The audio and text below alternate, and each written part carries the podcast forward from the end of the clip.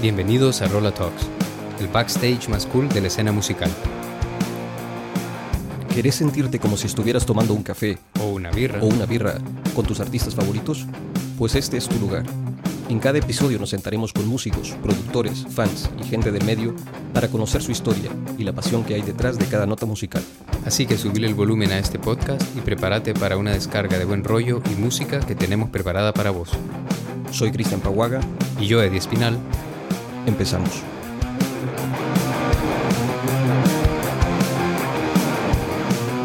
Bueno, pues nada, vamos a, vamos a dar inicio a este, a este nuevo episodio de Roller Talks. Estamos con nuestros amigos de Warm Gun. Muchas gracias por estar aquí. Gracias Ángel, Cesc y Mark por, por visitarnos a- aquí al set. Nosotros empezamos siempre, como el podcast, con, con una pregunta. ¿quiénes son Warm Gun?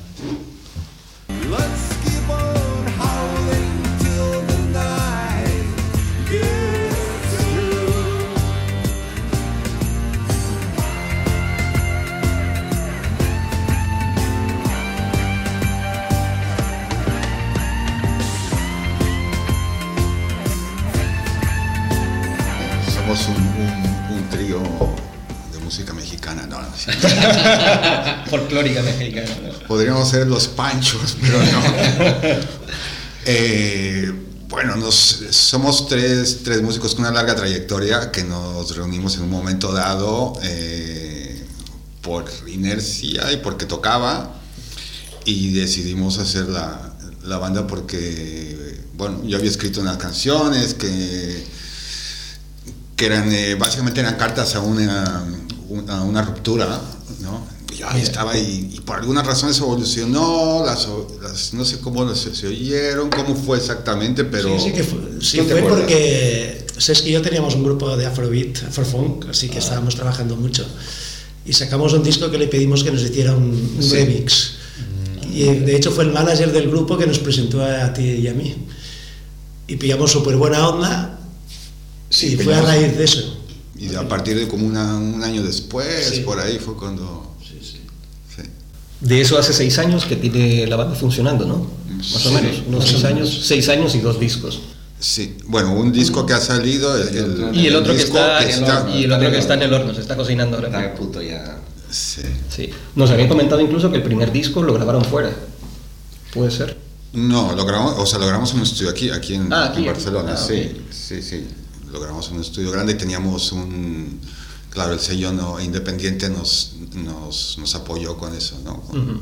Y lo grabamos con César, ¿cómo se llama César? Cisneros. César Cisneros que tenía, o sigue teniendo un estudio Tiene un estudio muy grande, sí. muy grande, que sí, él es el que trabajó con Ojos de Brujo, ¿no? Al principio y, y creció mucho y tenía un muy, muy buen estudio y lo grabamos ahí.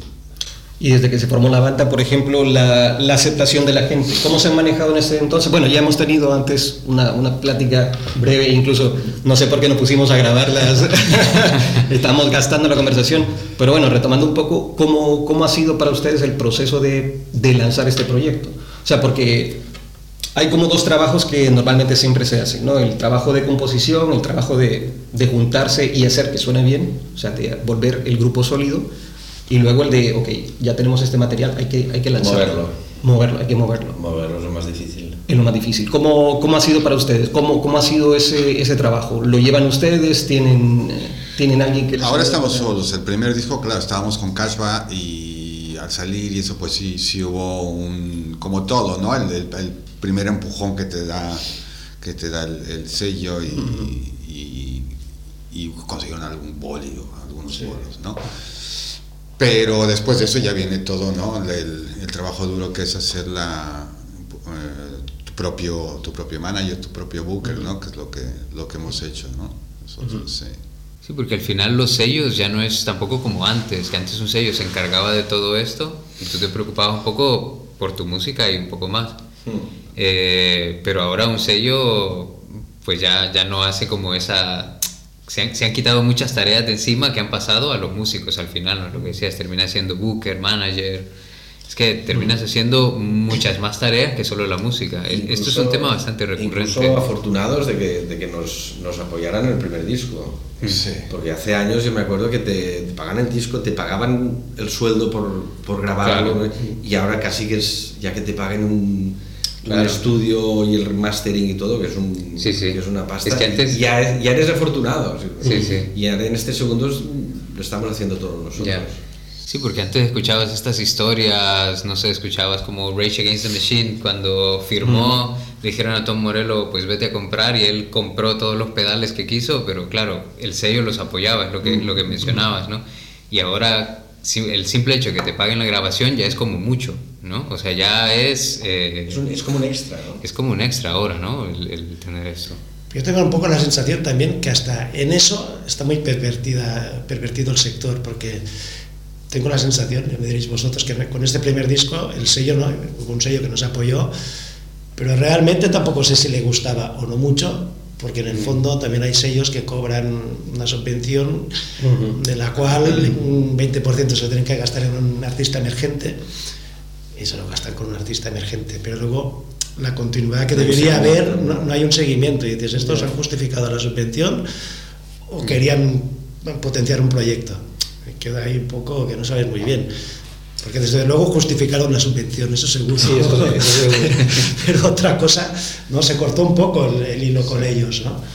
Sí, sí. Y otra cosa que también ha cambiado mucho es la, la figura de manager, ¿no? Que antes existían los managers y, al- y al principio hemos, eh, pues lo típico, que todos tenemos carreras, eh, todos tenemos mucho, tenemos mucho bagaje, muchas conexiones, muchas... Y la gente, los managers, claro, al ser una cosa nueva, ¿no? Los managers que, que son los que cortan el bacalao, ya no, no están interesados eh, en, en- en ponerse a picar piedra, solamente ya cogen cosas que estén funcionando. ¿no? Y esa otra, otra figura del manager eh, con muchas ganas de, hay poco, ¿no? Hay poco, ¿no? Hay- porque hay que es muy expuesto para alguien también, ¿no?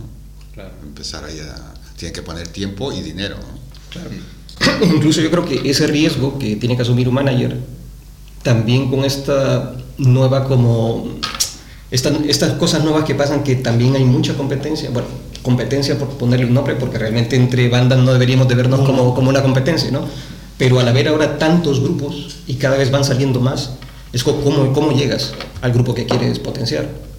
O sea, es más difícil. No sé en el caso de ustedes, por ejemplo, cómo se mueven. O sea, ustedes van a tocar puertas, van a, a- a los sellos, o cuando quieren dar un bolo van a, directamente ustedes a las, a las salas.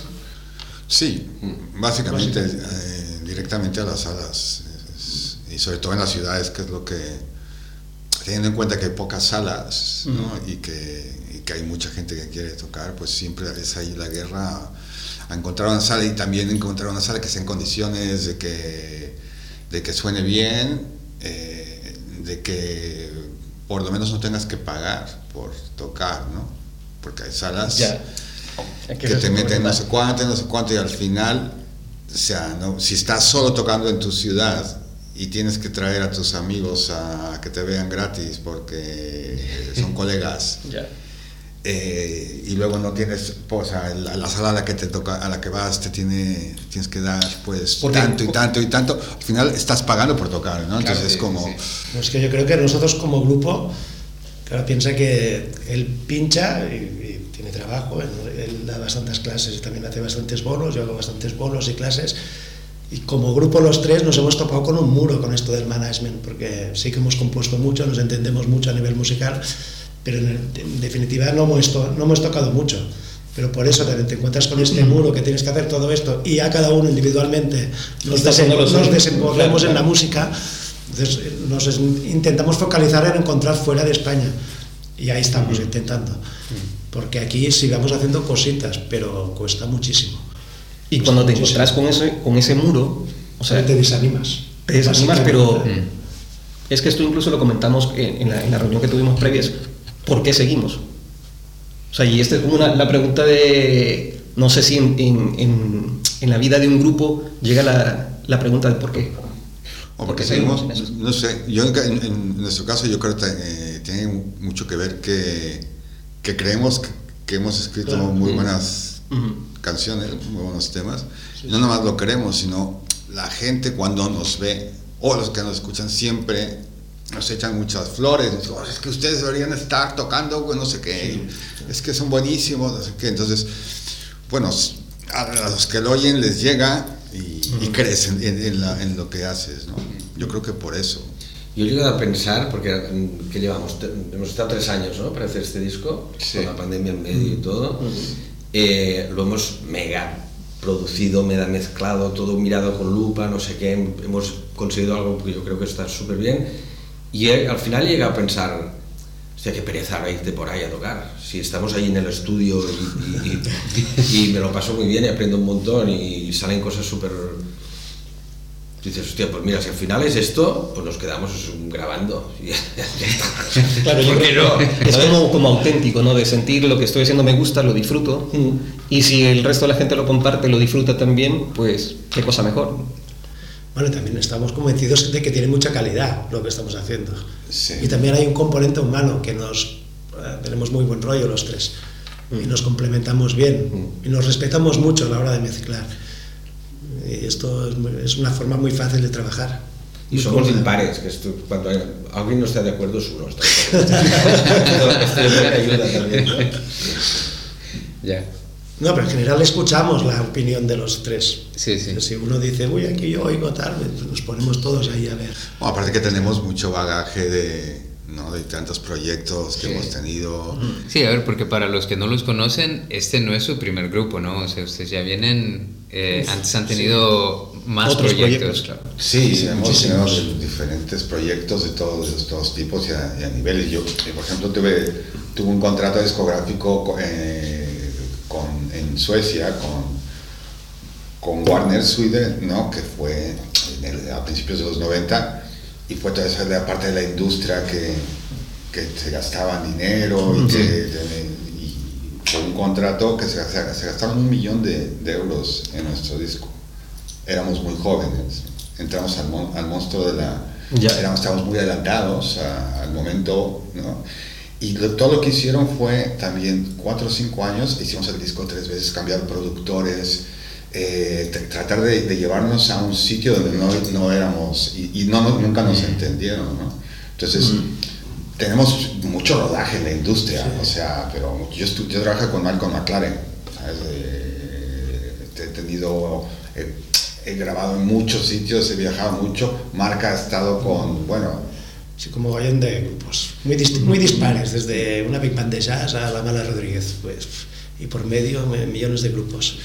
Sí, sí. Comentabas algo antes también con el tema de cuando ustedes presentan su música y la gente tiene como buena aceptación. O sea, ya no es solo de que ustedes creen que tienen buen material, sino que saben que es bueno Sí, sí. y que la gente tiene una aceptación. ¿Cómo fidelizan ese? ¿Siempre es la misma gente la que lo va a ver? ¿Tienen como una especie de, de comunidad de fans que están siempre ahí? Porque muchas veces para que un grupo subsista se necesita el apoyo del fan y el, y el apoyo del fan no solo ir y aplaudir en un concierto, es invertir en el artista. sí, es una cosa que tenemos muy descuidada. Sí. Muy descuidada. Bueno, es que hay mucho trabajo, el, el tema de ser músico y cómo ha cambiado la industria, de ya no solo eres tu músico, yo no sé ustedes cómo hacen con el tema, por ejemplo, de, de material ya visual, de fotografías, videos, redes sociales, o sea, si, si tienen gente que colabora con ustedes o son de los que dicen, venga, lo pongo el móvil 10, 9 y se hacen mismo la foto, ¿sabes? Porque eso pasa con muchos grupos. Nosotros nos hacemos la foto, nosotros nos hacemos los vídeos, nosotros publicamos en redes sociales. No, bueno, ahí con, a nivel fotografía y vídeos hemos tenido la suerte de que también como conocemos gente eh, y, y realmente lo que hacemos, porque también hay que, decir que, de- que- que tú como proyecto, como músico, puedes estar haciendo tu, tu música para, para vender, para ganar dinero, para, para hacer un producto, de encajar en un, en un tipo de música. Nosotros no, nosotros lo hacemos por pasión porque creemos que es- nos expresamos y no estamos siguiendo ninguna, ninguna moda. ¿no? Entonces es un poco, es diferente, ¿no? Nuestra, Claro. No buscamos eso, entonces... Sin embargo, por suerte- esporádicas, ¿no? Ah, Un fotógrafo una vez, un videoclip otro nos proponen de hacer algo. Y son Visuales intercambios, en- ¿no? Por ejemplo, es artístico, hacemos un intercambio, tú, tú- te gusta nuestro material, vamos a, a- a potenciar esto que no es no es comercial, ¿no? Eh, que estamos buscando tú también, pues eso, ¿no? Hacer equipo con gente, ¿no? Eso sí, comunidad artística sí tenemos, ¿no? Bueno, también, como los tres ya tenemos una edad y hemos trabajado a nivel con otros grupos, lo que quieras, también has conocido a un montón de gente que está alrededor de la música que, pues como nosotros, pues colaboramos. Sea, hemos Siempre tenido la se suerte de echan una hacer, mano, ¿no? Pues el videoclip este que hicimos de Surrender, pues el tío que lo hizo era buenísimo, no me acuerdo cómo se llamaba, pero el es El. André, el André. El. Sí, sí, sí. Y lo dice. conocemos ya de... Sí, de esto, del mundo este, de- que llevamos tantos Macaco, años ahí, que al final consigues, te has hecho amigo de la gente del, del sector, ¿no? Claro, es que como mencionaba Cristian, creo que esto es un cambio que se ha dado que es muy grande ¿no? dentro de la industria de la música, porque como hablábamos antes, el sello se encargaba de todas estas cosas. Eh, porque puede que tuvieran una imagen como muy clara de lo que querían proyectar como grupo y en base a eso pues se buscaban fotógrafos, eh, el que hiciera los videos y todo esto, pero que mucho de ese trabajo lo hacía el manager, lo hacía el sello, pero ahora los sellos, como, como decía Cristian también, ¿no? no solo se fijan en tu música, sino que lo primero que hacen es a ver cuántos seguidores tienen en redes. Claro, y para tener seguidores en redes, Es un eh, es- esto es ¿no? un... eh, Es que te puedes sacar una maestría en, en cómo crecer en redes porque eso es, es, es un trabajo, ¿no? Claro. Al final. Entonces, claro, esta responsabilidad recae sobre los grupos también y, y esto creo que ha cambiado muchísimo el, el panorama de, de- de cómo ser un, un grupo, no cómo ser músico ahora. Creo que lo difícil, lo comentábamos el, el otro día, que el- o sea, ha cambiado el paradigma del marketing del sector. O sea, así como antes había alguien que apostaba por ti, ahora primero miran los followers y si ven que lo van a vender porque tienes suficientemente followers, pues te invierten en ti, pero es una inversión que vuelve al, al segundo. Sea, una inversión segura, segura, pero nadie hace una apuesta a ver si pierdo. Con lo cual, el, el, digamos, nos estamos perdiendo muchos artistas, ¿no? sí, sí. Hay muchos artistas nuevos que podrían salir desde sé, un Deep Purple o lo que quieras.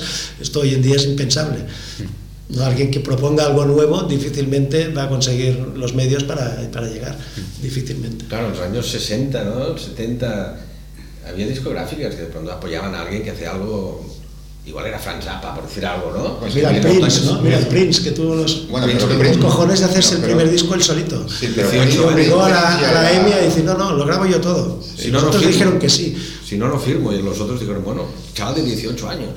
No, lo grabo todo yo, lo produzco yo, lo Sí, pero. Prince era un genio, es- es- Sí, sí. Sí, pero podían haber salido. Ese tío igual en, en- en Instagram no hubiese hecho nada. No, pero sí, La apuesta no hubiera sido era la Era- lo que dices tú, que es curioso, porque Frank Zappa es que ahora mismo, ¿no? Todo, todo- tú te puedes poner a escuchar a Zappa y está, te está diciendo todo lo que está pasando. Era un genio, ¿no? Te, te- esas cosas son, hostia, es que sí, es todo es así. En música, en política y en todo, ¿no? Yo creo que lo mataron ¿eh, a Zappa. Sí. No, nunca soy conspiranoico, pero siempre dijo, tío, este era un genio y se murió tan joven, ¿eh? porque era un coco, ¿no? Y habla de eso, ¿no? De, de cómo la... Claro, en, en los, en los 60s, en los 70s, la, la industria apostaba por cosas raras y decía, oh, let's give them a try, it's different, no sé qué, ¿no? Y eso ya no es así, ¿no? Los, ahora tienen, pues, a los, a los hipsters en las diciéndote, bueno, este entra a- en, en urbano, en no sé qué, no sé qué, y tiene, ya es vendible, pues sobre Yo creo seguro vamos eso, por ahí. Si estás fuera, ¿no? bien, la gran diferencia es que antes había alguien de la industria que sabía de música, en este caso, y hacía, y hacía un filtro. Tenían curiosidad. Pero ahora muy poco. Ahora, si tú no tienes 100.000 seguidores, no te voy a hacer un disco, porque no voy a vender las 10.000 copias que voy a... que Es voy a- posible que nadie apos- apostara por Zappa hoy en día, ¿no? O sea, Es que escucharan seguro, su música y sería demasiado... ¿No? Sí, sí. ¿Cuántos followers tiene? ¿No tiene? No, pues no. Pues no. Sí, Y Zappa, por ejemplo, que tenía un sello también, ¿no? Porque el Porque hace el Zappa, filtro hoy en día no sabe ni de música. Claro. Sabe de Instagram. Zappa- Zappa firmó a Captain cosas, pero bueno, Alice Cooper, ¿no? Alice Cooper lo, Cierto. lo- lo- lo firmó Zappa y, eh, y ¿sabes cómo lo firmó, no? No. O sea, el- quedaron, hicieron un- una cita a las 7 ¿no? para verlos, Zappa, porque le habían hablado del grupo de Alice Cooper Y llegó Alice Cooper y su banda llegaron a las 7 de la mañana. Creían que era de la mañana. Llegaron, y él estaba estaba dormido, lo, lo recibió y venían, una entrevista con Alice Cooper, venían vestidos de cromo, así todo. Y las canciones de, del ese disco de, de, de Alice Cooper eran todas, o sea, no sé cuántas canciones había. Y eran, de- eh, eran canciones sin estructura, era un desastre. Pero era tan, tan raro, y ellos tan raro, y eran, que, que Zappa los firmó en ese momento, y de ahí, pues, bueno, ya salió, ¿no? Porque también vio un potencial, ¿no? Es que igual también, también no solo es una cosa de la industria, también es una cosa del público. Eh, igual antes la gente estaba mucho más abierta y necesitaba cosas diferentes. Hostia, no me hagas lo mismo que ha hecho el otro, ¿no? Y ahora, no sé, ¿eh? y ahora igual es, eh, la gente es más, digamos, más conservadora, ¿no? Uy, esto no es de lo mismo, no, esto no, no Sí, hago sí, el eso- esfuerzo, ¿no? No sé. incluso hay como fórmulas para crear artistas. Y, y creo que lo, lo hablamos la vez pasada, que era como, escuchas como mucha cantidad de artistas que suenan totalmente igual, pero es como que han descubierto la fórmula del éxito. ¿no? O sea, yo hago este, este tipo de canciones, este tipo de música, tengo esta imagen, esto es lo que está vendiendo. O sea, al final la tendencia te va marcando Pero como... El problema es que esto va a favor de la industria, no del artista, porque este mismo artista que hoy lo peta, mañana se le acaba, que Va dura a dos desaparecer. años, tres años. Porque ¿dónde ves a alguien que haga trap que tenga 50 años? No ves ni uno, ni uno. Ya. ¿no? O sea que estos artistas pobres están destinados al puto fracaso en dos, tres años. Sí, porque es, es muy difícil tener una carrera musical. Claro. Bueno, pero para muchos de ellos su objetivo al final no será dejar algo que perdure musicalmente, sino hacer dinero. Hacer plata. La Sí, pero no lo van a hacer para toda la vida como decíamos antes, que es, es lo que está mandando todo ahora, ¿no? Sí, ese filtro como que es bastante injusto, porque injusto tanto para el artista como para el público. O sea, yo me Claro, pongo claro, de, parte del público hasta el final. Porque tú dices, es que podríamos estar escuchando tantas bandas buenas, o sea, tanto arte que nos estamos perdiendo, ¿por qué? Porque hay un filtro que es muy injusto y que está dejando pasar lo-. Y que es solamente económico. Este Exactamente, que, que su fin principal es económico y claro, y el público se queda sin recibir un material que podría estar disfrutando. Eh, solo Sería económico a corto plazo. Porque si alguien fuera más listo, igual haría una apuesta que a largo plazo o a medio ganaría pasta, pero a corto plazo grabaslo a sobreseguro, Mm. ¿no? Tantos followers, tantos discos vendo, o tantas escuchas tendrían, da igual. Creo que lo peor, lo peor es eso. Aquí pe- perdemos todos, ¿no?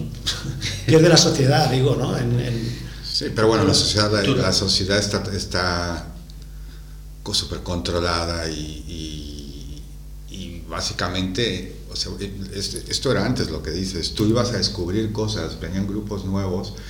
En la música electrónica, por ejemplo, era más latente, ¿no? En Sí, los sí. 90, cuando empezaban todos los que venía gente de Detroit, no sé qué, ibas, ibas a oírlo y la gente, inclusive yo cuando, cuando pinché, que me fue muy bien, era porque pinchaba cosas diferentes y hacía lo que yo hacía. Y la gente decía, hostia, velo oír, no sé qué. Y la gente iba a descubrir cosas. Ahora ya no. O sea, tú te vas ahora, no sé, en la música electrónica es Ibiza y todo, y el playlist. Y todas las canciones iguales y la gente ya te llega a pedir la canción Sí, también. Sí, puedes, es lo más, es- puedes ponerla en esa que y la y porque no tienen letra, porque si no, cuando te toca cantar alguna hora también el público se pone a cantar, ¿no? Eh, ayer mi hija fue a ver a, a Morad y, y me están enseñando los vídeos hoy, ¿no? Y, o sea, una, como, lo que te decía cuando, cuando vi Estopa, ¿no? La peña cantando a todo pulmón, que se oye todo el mundo cantando más que la música, mucho confeti, mucho... Y dices, pero ¿dónde está ¿no? la conexión? Eh, ¿Qué me está diciendo? No, la gente ya va, qué guay soy yo porque me gusta él. Y él y yo somos uno, ¿no? Es una cosa. ¿Qué dices? Sí, sí. Me gustó algo que decías, el tema de la sociedad está controlada, o sea, el público está como controlado. Pero ¿sabes qué es lo más, lo más gracioso de todo? Que pensamos que no. Pensamos que nosotros somos los que estamos decidiendo el contenido que consumimos. Ah, sí. Sí, pero de lo que nos dan. Sí, sí. O sea, es como nosotros pensamos que tomamos la decisión porque es, no, yo compro el disco de quien yo quiero.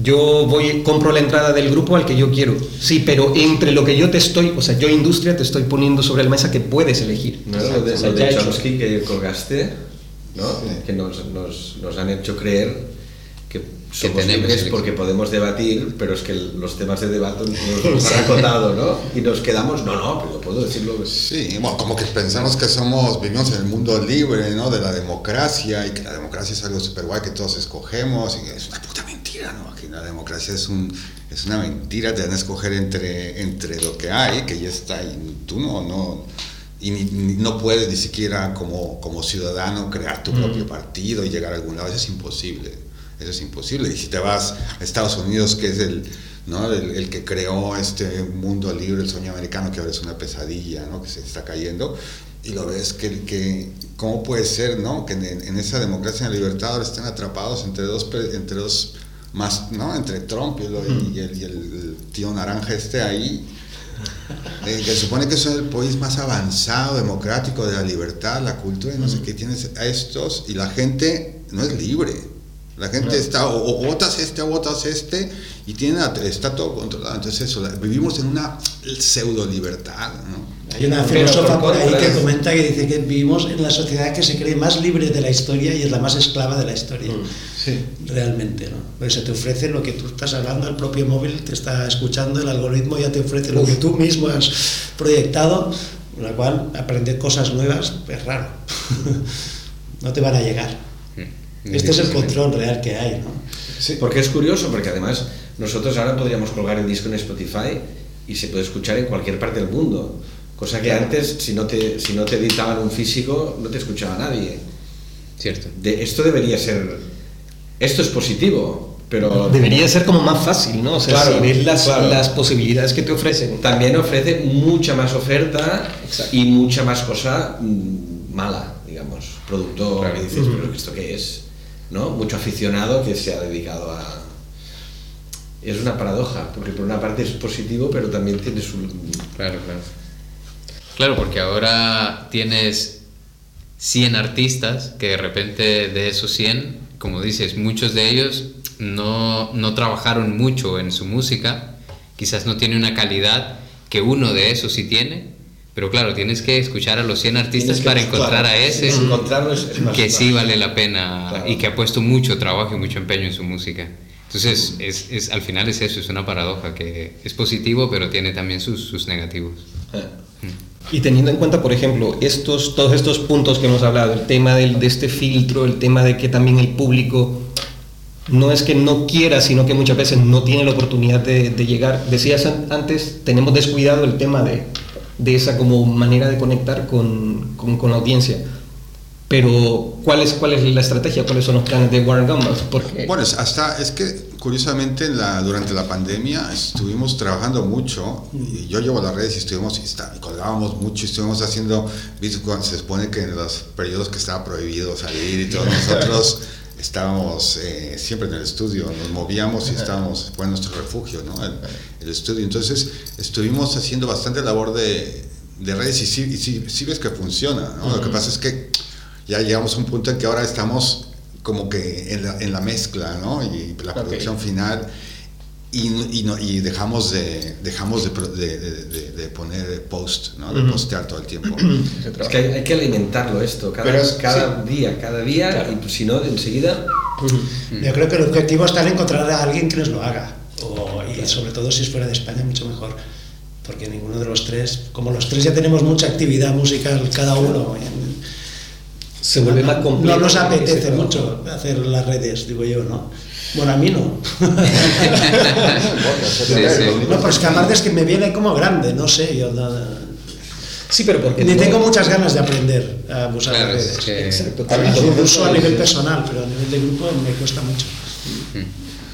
Sí, lo que pasa es que eso necesitas, o sea, para la- si lo llevas tú solo en las redes, lo que necesitas es un gran presupuesto, un gran presupuesto, porque no es poner aquí, a- aquí para, para lo que ponen otros sellos, ¿no? Por ejemplo, ya hace, no sé, cinco o seis años eh, me vino a, a- a Barcelona mm, Toy, Toy es el, el que era de Control Machete, ¿sabes? Que es eh, Ajá, sí. mexicano.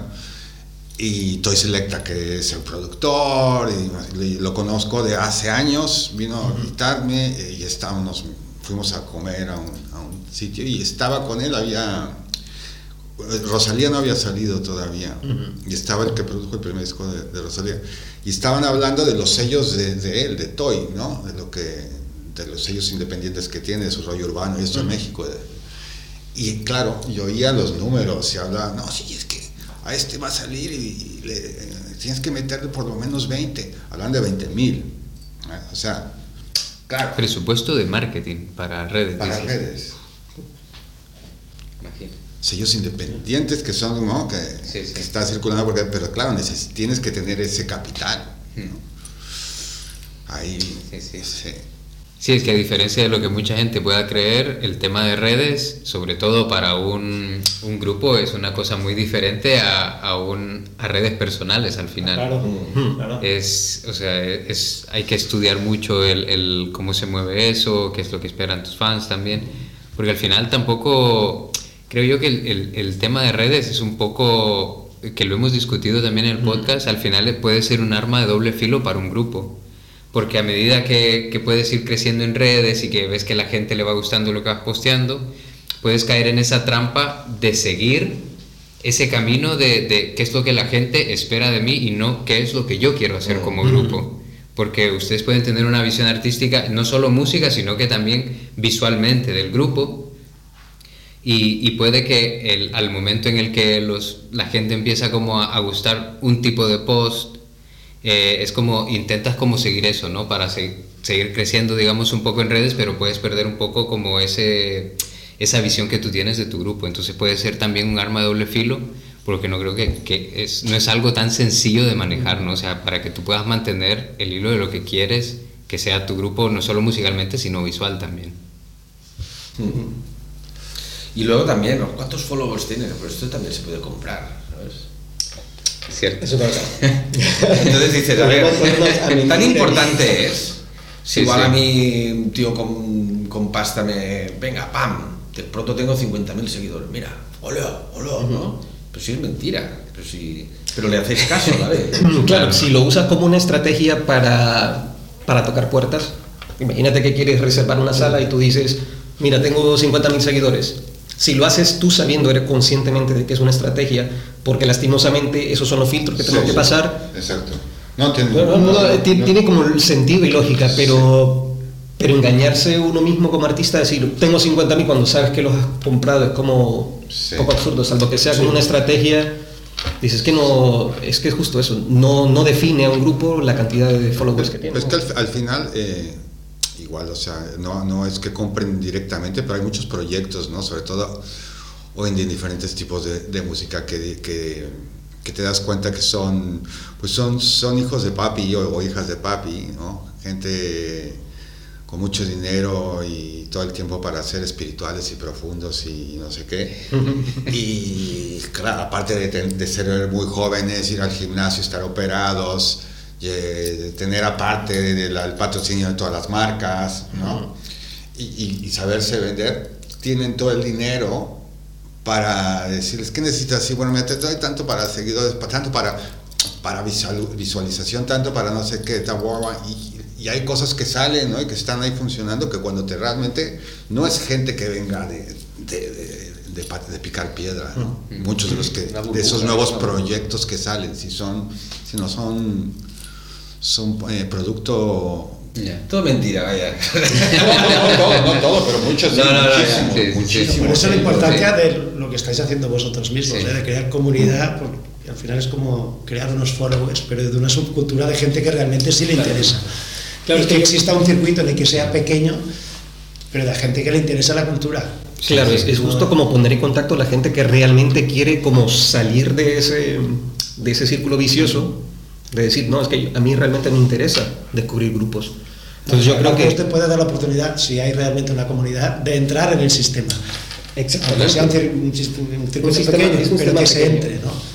Pues lo hemos hablado muchas veces, o sea, yo creo que se comparte mucho, por lo menos la gente con la que hemos compartido podcast o, o a veces otras actividades, es como yo creo, o lo decíamos la vez pasada, los artistas que estamos, los artistas emergentes o los artistas independientes que ya llevan mucho tiempo rodando, nacen como con, con otra, con otra finalidad, no es como nos metemos en esto porque vamos a hacer dinero.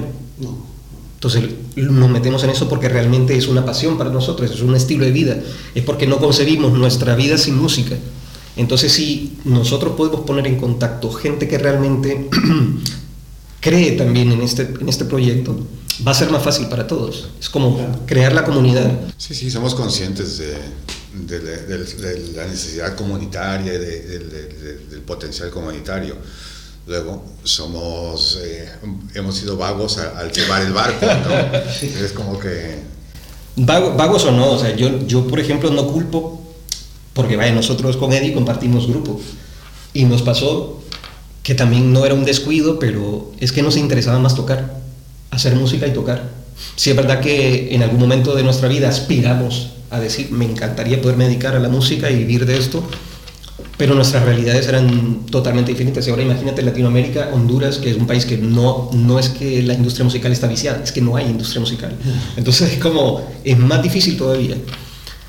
Pero, pero no es como de echarte la culpa de, es que no, no debería ser tu trabajo, tú no deberías de preocuparte por las redes, por... A, ti directamente no te gusta, ya lo has dicho.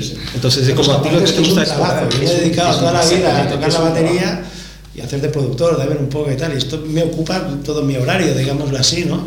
Es que Si hay no dejo de tocar, dejo de estudiar, dejo... Sí, sí. Claro, no- Es que hay gente que di- directamente se dedica a eso. Ya, ya. O sea, a, me- a métricas, a, a- a planes, estrategias de marketing para redes. Entonces, si tú te tienes que poner ese trabajo encima, es como dejas de hacer lo realmente importante, que es hacer Claro. música. Sí, sí. Y, y- y cuan- y- y si caes en alguna de estas trampas que te llega de eh, motivadores que te, te voy a hacer, tú no estás triunfando con tu grupo, Eh, tienes 10, no se ve mi- el video que te tienes que chupar al final y te voy a dar una no clase gratis. Para que me pagues después. Exacto. Puedo Clase gratis, nada sí. tampoco, pero bueno, pero Sí, no, te, te garantizo que vas a triunfar. Es un curso que vale 3.000 euros y, Y yo te lo dejo por 800 euros. Meta tu tarjeta aquí. Venga. Sí, sí, Sí, sí, eso pasa mucho. Yo creo que hay una como paradoja también con, con esto de los, digamos, porque al, al final ser un músico es un trabajo creativo, ¿no? O sea que eh, ahora, por ejemplo, si le preguntas a muchos niños eh, lo que quisieran ser de grandes, muchos te dirán que, que quieren estar en YouTube, por ejemplo. Sí, porque ven, ya, ya, ya sea por, por, porque creativamente hacer, hacer videos le, le gusta, le llama la atención, ser músicos, o sea, este tipo de carreras creativas, ¿no? En, la- en las que tenés que ser creativo para ganarte la vida, tiene como eh, esto que estamos hablando ahora, ¿no? Cuando empiezas, lo importante es ser creativo, es hacer música, es hacer videos, es explotar que esa creatividad. viciado, porque es ser creativo sin estudiar nada. Claro. Esto es la juventud. Sí, sí, sí, muy cierto. Pero llega un momento en el que llegas a esto, ¿no? Es como empiezas a crecer y dices, bueno, pero es que ahora tengo que ver el tema de redes. ¿Lo, lo hago yo o contrato a alguien? Y luego empiezas a crecer como en muchas áreas que ya esa parte creativa empiezas cada vez a ser menos, es, es lo que comentaba, si, si empiezas a llevar redes, le vas a dedicar menos tiempo a batería, Claro, le vas a dedicar menos tiempo a producción. Entonces, claro, eh, llega un momento en el que tienes que decir, o traemos gente para que nos ayude en esto, o nosotros sacamos tiempo de, Sí, de esa parte, que es lo que nos gusta hacer, para empezar a ver todos estos temas. Entonces es como... Bueno, y no solo es, que te- es lo que te gusta hacer, es que es lo que haces. Claro. Bueno, tú estás vendiendo algo que te cuesta un montón de hacer. Porque ahí, eh, no sé, la experiencia de tres tíos ahí peleándose con tocando, que, es, que es complicado ya de por sí hacer canciones, ¿no? Y hacer que suenen bien y grabarlas. y- o sea, hasta la parte de grabarlo, de autoproducirnos, me parece que, que forma bastante parte de nuestro trabajo y que nos gusta y todo. Ahora, lo que es la venta, es- eso no tiene nada que ver con ser músico. Nada que ver. Bueno, vamos a hacer un pequeño parón, vamos a hacer un receso. Vale. Y nos tomamos un cafecito, fumamos un cigarrito y ahora, ahora regresamos. Pero no era cerveza. Ah, la cerveza. ¿Eres un apasionado de la música, de los que no les vale solo con escucharla, sino que quiere también vestirla? Garabatos, una marca de camisetas con diseños originales inspiradas en esa música que tanto disfrutas. Llena de color y música tu armario con algunos de sus diseños disponibles en garabatos.com. Bueno, eh, estábamos hablando antes un poco de, del tema de cómo ha cambiado la industria, de cómo, de cómo se enfrenta un grupo a, a, todos estos filtros que tenemos que pasar, que tenemos que, que vivir para poder como mostrar nuestro talento a la gente, cómo, cómo conectar con esa audiencia. ¿Cuáles son los planes de Warngam ahora? ¿Qué es, ¿Qué es lo que se viene? Bueno, ahora sacar disco, sacar el disco que tenemos, el, eh, este disco que es un discazo, ¿verdad? tenemos buenos, muy buenos temas, la producción que hemos estado ahí Al detalle, al detalle. Sí. y bueno, lo siguiente es, es escu- escupirlo, ¿no? Escupirlo. ¿no? Han Sacamos sacado- un bolo ahora, de hecho.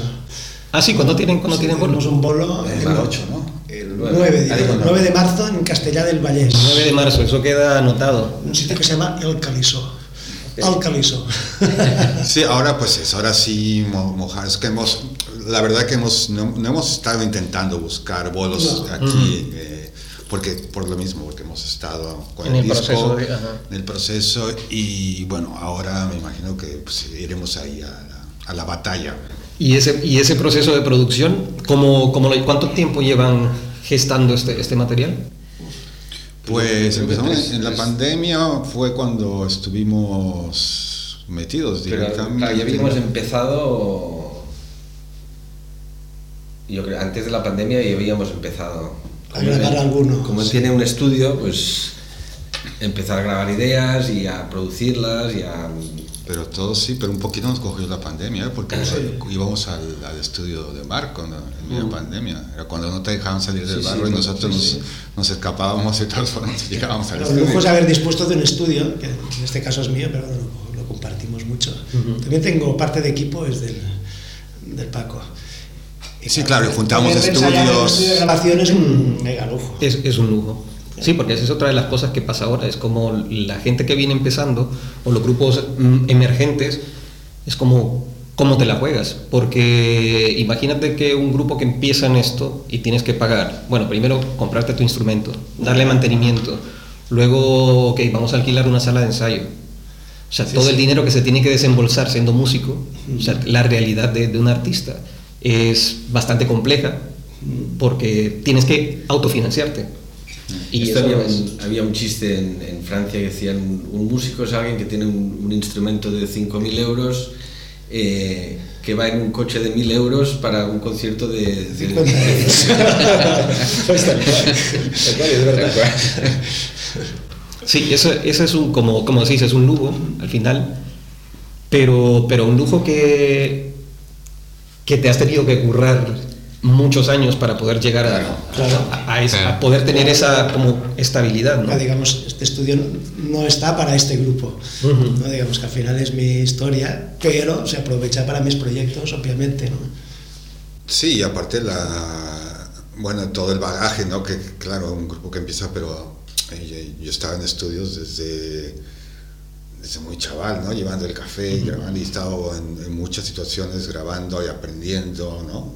Eh, Y luego, pues eso lo, lo puedes aplicar, ¿no? He tenido, tuve productores que me produjeron y, y ahora no buscamos productores. ¿no? Es- Tenemos la suerte que somos, nos autoproducimos, ¿no? Eso también. Tenemos el estudio y nos autoproducimos, que nada, a ver, para la gente que, que nos vea, no es que, que tengamos un super estudio y que seamos pijos y atinar, pero con la tecnología hoy en día, Sí, sí. ¿no? Buenos, buenos previos, unos buenos, unos buenos micros, una buena forma de, de, de- de grabar, se pueden hacer cosas ya muy, muy pros también, ¿no? No hace falta tener un, el Abbey Road, ¿no?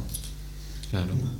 Bueno, que ahora hay muchos artistas que de hecho se, se graban en su habitación. Sí, sí. Que tienen eh, un micrófono de repente y con ese graban todo. La única diferencia es cuando tienes que grabar baterías, entonces necesitas Claro. una cabina y Sí, unos sí. cuantos micros, que es el, nuestro caso. ¿no?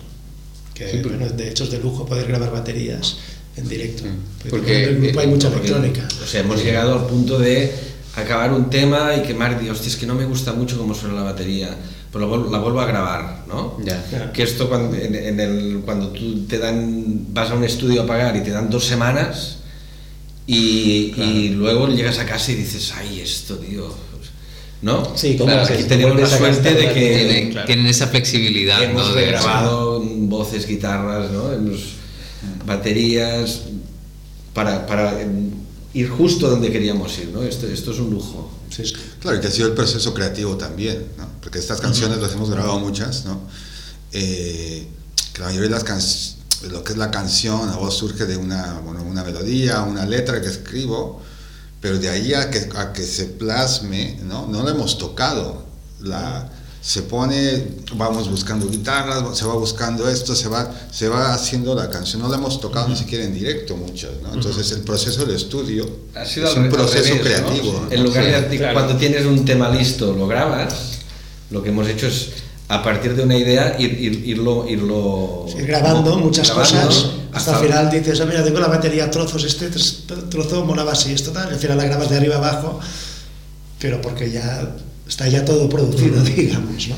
Yo, Sí. yo he, he llegado, lo, lo confieso, a, a- a tener que sacar de oído cosas que había grabado hace dos años que no me... Que- que te has Hostia, olvidado. pero ¿qué- qué- qué- cómo, ¿Cómo lo hice esto? ¿no? Porque no es una cosa que tienes... como Sí, sí. 100% clara, ¿no? Es decir, el proceso de composición es, es justo eso, es decir, probando mientras estás grabando. Es exacto, es, es ir componiendo mientras grabas. ¿no?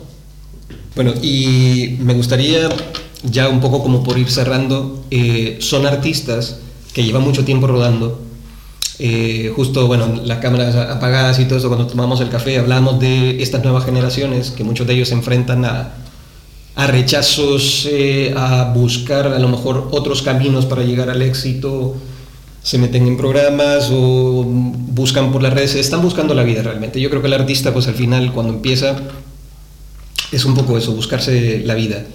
Ustedes que tienen mucho rodaje, que tienen mucha experiencia, ¿cuál sería como el consejo que le podrían dar a los artistas emergentes? A, ese, a esos chavales que ahora mismo están como cogiendo la guitarra, un bajo, una batería y dicen, oye, queremos lanzar un proyecto musical.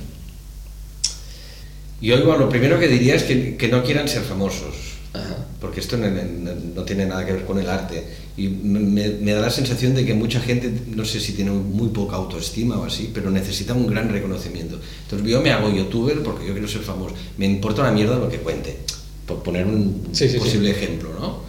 Y claro, nos- yo creo que nosotros diríamos, busca tu, tu, tu propia voz, ¿no? tu propio sonido, tu propia...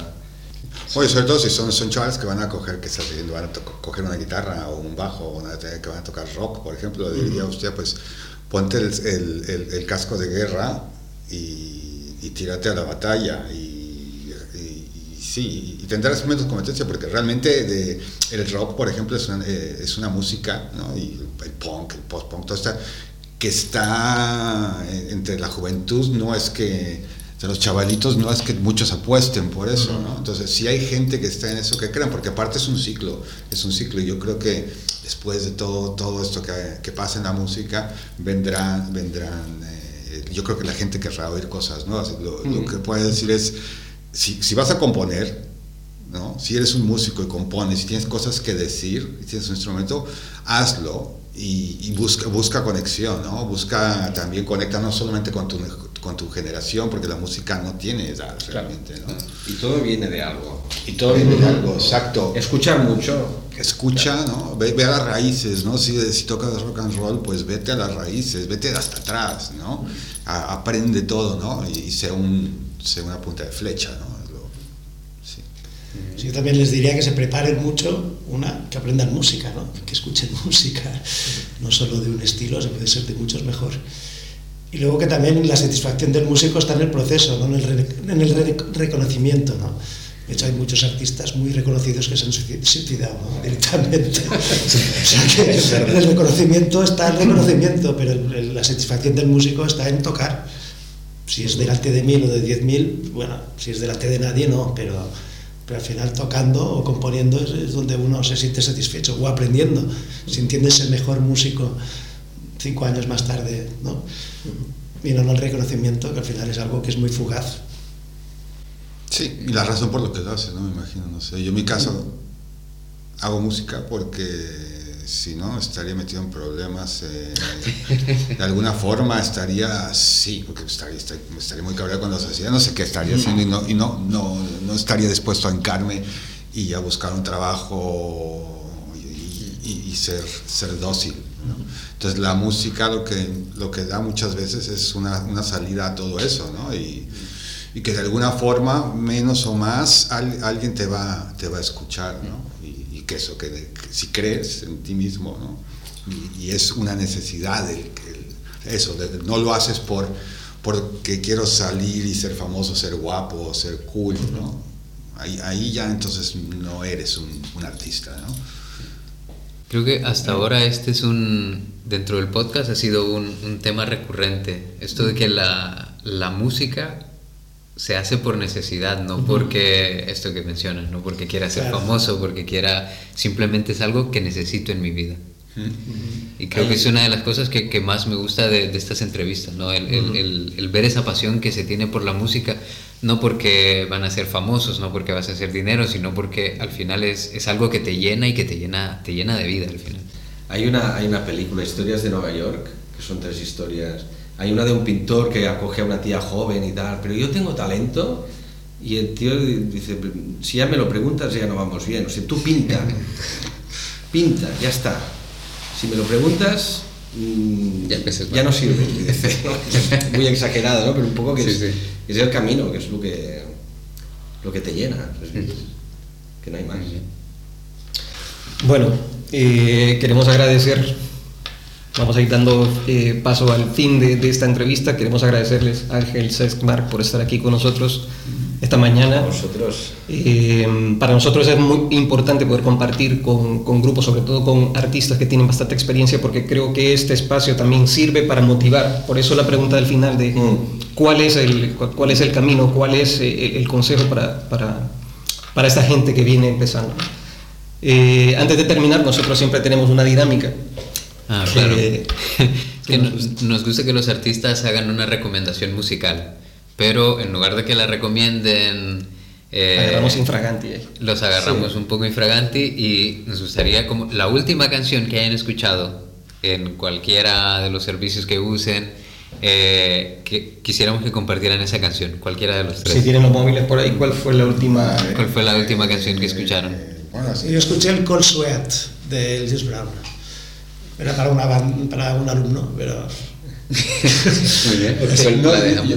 Bueno, de hecho es un patrón de batería que se ha usado muchísimo en el funk. No sé si lo sabéis. Cold Sweat se llama el tema. La batería la habéis oído sampleada en millones de canciones. Sí, yo no sé, yo puedo checar el móvil, pero Sí, sí, sí, lo puedes sac- lo puedo sí, ver. sí, sí, sí, claro que sí. Yo, yo creo que No se vayan muy lejos. que, que- sé que escuché la- lo último de Starcrawler, pero creo que hay algo más. ¿eh?